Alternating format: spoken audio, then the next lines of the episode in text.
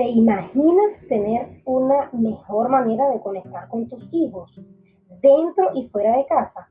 Entonces estás escuchando el podcast adecuado, porque desde este espacio estaré conversando sobre el arte de enseñar y fomentar la pedagogía en el ámbito familiar y escolar, porque tú, papá y mamá que me escuchas, eres el principal maestro de tus hijos.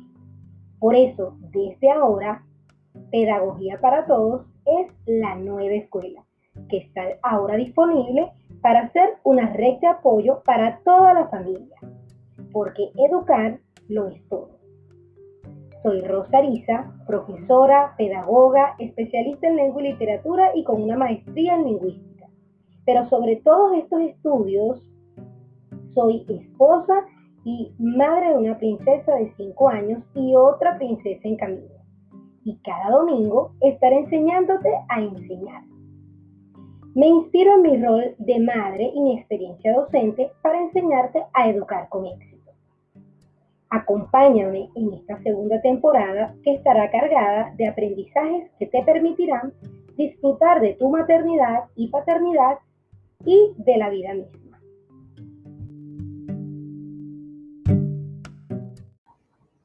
¿Por qué tenemos tanta prisa por enseñar a leer a niños en sus 3 o 4 años, cuando muy pocos están realmente preparados?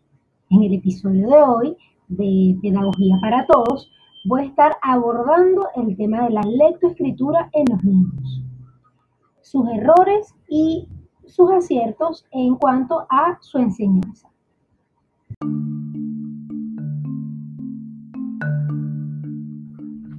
El 48% de los niños que inician la escolaridad no poseen las destrezas físicas indispensables para el, aprendizaje normalizado en la escuela. Estas destrezas se adquieren normalmente en la infancia, a través del movimiento libre, el juego y actividades en la naturaleza. También podemos involucrar las actividades de rasgar, cortar, pegar, colorear, sin salirse de la línea hasta cierta edad, lo, lo pueden lograr hacer. Leer requiere un suficiente desarrollo de los movimientos oculares para enfocar los ojos en un punto concreto de las páginas y hacer que ambos ojos trabajen como equipo. Si no, las letras pueden bailar y se verán desordenadas. Por lo tanto, el niño no va a tener la capacidad de leer adecuadamente o de iniciarse en la lectura.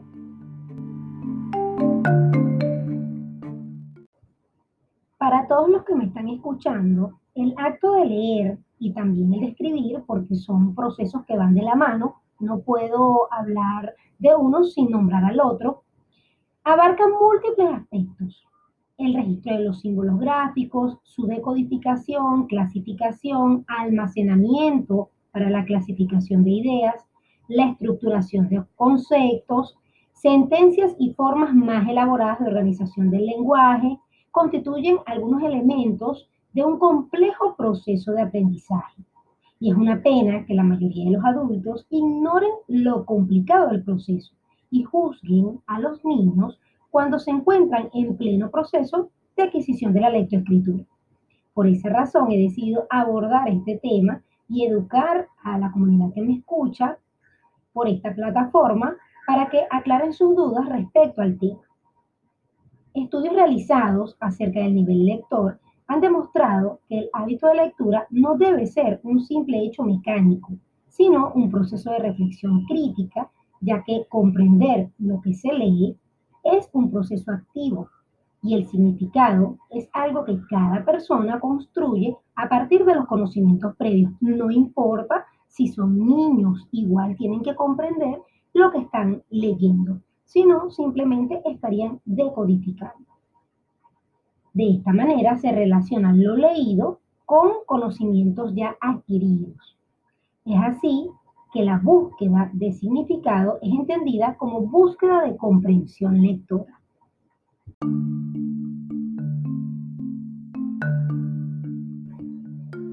Ahora bien, desde la llegada del constructivismo, se sabe que cada ser humano construye el conocimiento por sí mismo.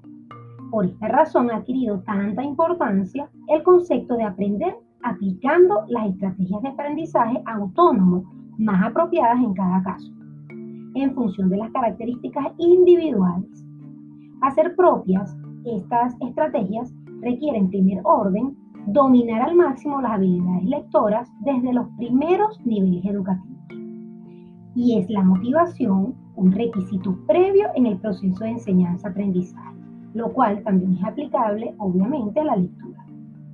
Esta no tiene por qué ser un proceso mecánico, un acto rutinario, tedioso, sino más bien tiene que ser activo, divertido, lo cual supone aplicar la estrategia apropiada a cada caso.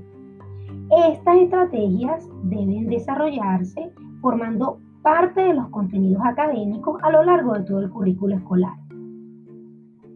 El infante va a construir en gran parte este conocimiento de manera espontánea gracias al intercambio social con diversidad de cuentos, textos que le llamen la atención, que despierten su interés. Pero también requiere de la mediación con adultos significativos que lo acerquen al mundo de la cultura letrada. En este proceso de aprendizaje, el rol del docente y la familia es fundamental, ya que las acciones pedagógicas influyen a gran medida en la concepción que el infante construye acerca de lo que es leer de una manera placentera y autodidacta. La lectura es un proceso de construcción personal que necesita de acompañamiento del maestro y de la familia. Al leer hay que tomar en cuenta, entre otros muchos elementos, los conocimientos previos de cada individuo, la experiencia de vida, el mucho y el poco contacto con las palabras escritas dentro y fuera del ámbito familiar y escolar. Además de todo esto, el maestro necesita entender cuáles son los niveles de aproximación al código alfabético. El docente necesita leer alguna bibliografía de la recomendada en los nuevos programas de lengua en la que aborden los momentos, niveles, etapas o periodos de conceptualización de la lengua escrita.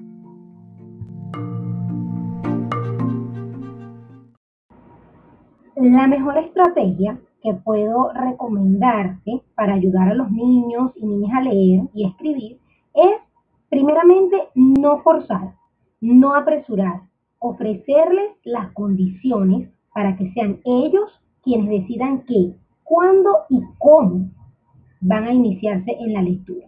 El objetivo no es que los niños aprendan a leer y escribir lo antes posible, sino que aprendan a amar la lectura y la escritura.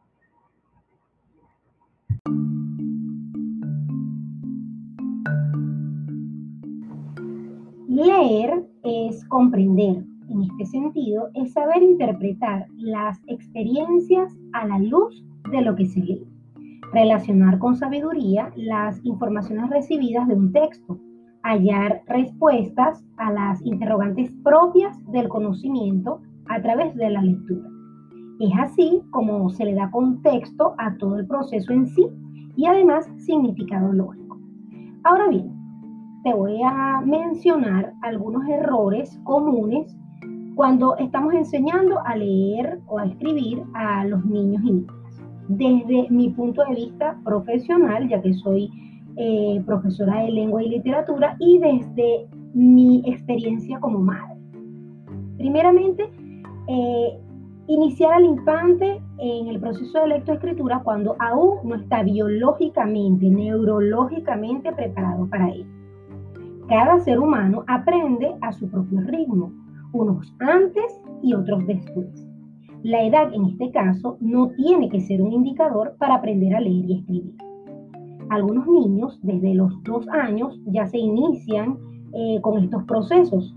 El hecho de agarrar el lápiz y hacer garabatos en las paredes, en lugares inapropiados, eh, es un indicio de escritura. Por lo tanto, no se puede afirmar que a los cuatro años exactamente está listo para leer y escribir.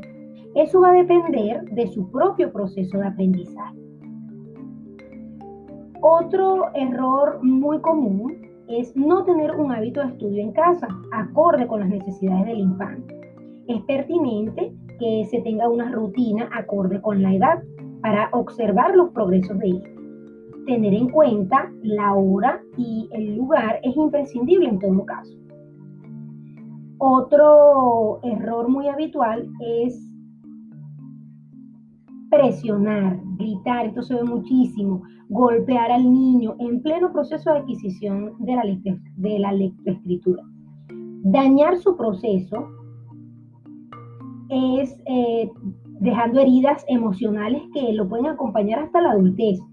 Así se daña este, este proceso de adquisición de la lectoescritura. Los castigos hoy en día están muy mal vistos por muchos padres y especialistas en el área de aprendizaje quienes no recomiendan nunca esa estrategia para enseñar debido a sus consecuencias emocionales. Además, no es, nunca lo ha sido, una estrategia pedagógica.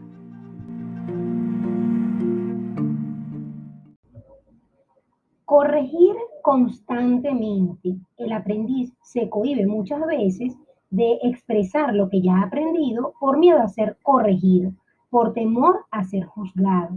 No sigas cometiendo ese error y menos en público. Una vez logrado el alcance del dominio de la lectoescritura, puedes comenzar a abordar temas de ortografía y dicción. Eso va a depender del ritmo de aprendizaje que tenga el niño. Otro punto interesante en, este, en este caso de los errores comunes cuando enseñamos a leer y escribir es que pensamos que solo se aprende a leer con libros y es, es un error habitual que solo con libros aprendemos a dominar la lectura. Los niños aprenden jugando y así se deben iniciar en estos procesos. Prueba con memorias de letras, bingo, loterías, fichas. Hay una gran variedad de juegos lúdicos donde el infante puede aprender de manera significativa. Darle más importancia a la lectura que a la escritura es también un error habitual. El lenguaje tiene cuatro funciones básicas. Hablar, escuchar, leer y escribir. Todas ellas están integradas, se necesitan, relacionan y se desarrollan entre sí. Es errado dejar atrás o para más adelante la escritura.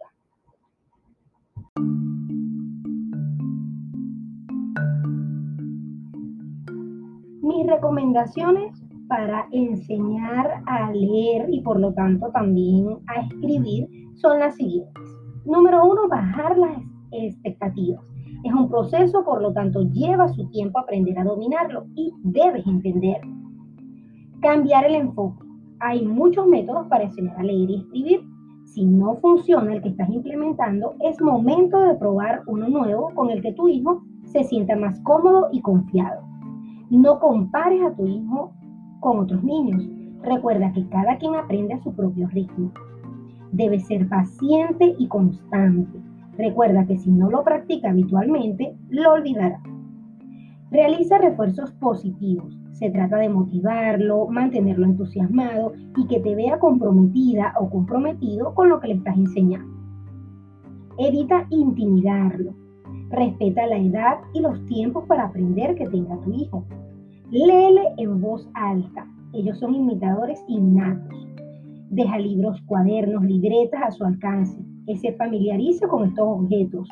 Evita regañarlo si tiene un libro o si rayó las paredes. Al contrario, pregúntale eh, qué dice ahí, o si es una historia, o que te describa si es algún dibujo de, de algún personaje, eh, que perciba en sus primeros intentos de escritura que es algo bueno lo que está haciendo.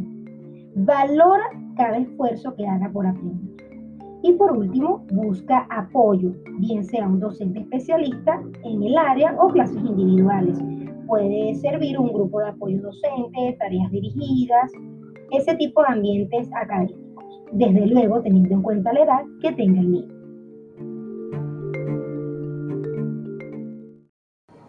Y para finalizar este tema tan interesante como lo es la enseñanza de la lectura y la escritura, quiero dejarte un mensaje.